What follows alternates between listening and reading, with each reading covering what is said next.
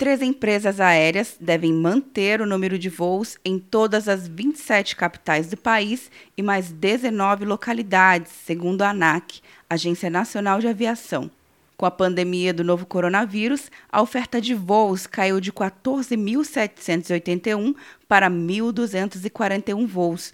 O presidente da ANAC, José Ricardo Botelho, disse que há um esforço para manter as empresas funcionando.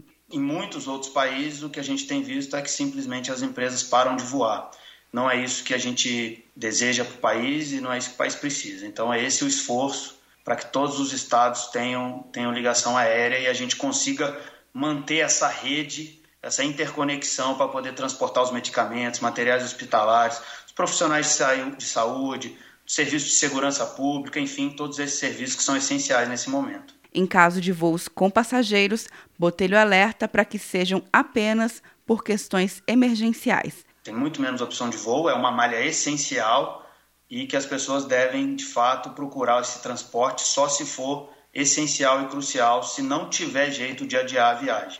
A medida para as companhias aéreas começa a valer neste sábado e segue até o final de abril, quando uma nova avaliação será feita. Quer um ano sem mensalidade para passar direto em pedágios e estacionamentos? Peça a Veloy agora e dê tchau para as filas. Você ativa a tag, adiciona veículos, controla tudo pelo aplicativo e não paga mensalidade por um ano. É por tempo limitado. Não perca. Veloy. Piscou, passou. De Brasília, Luciana Castro.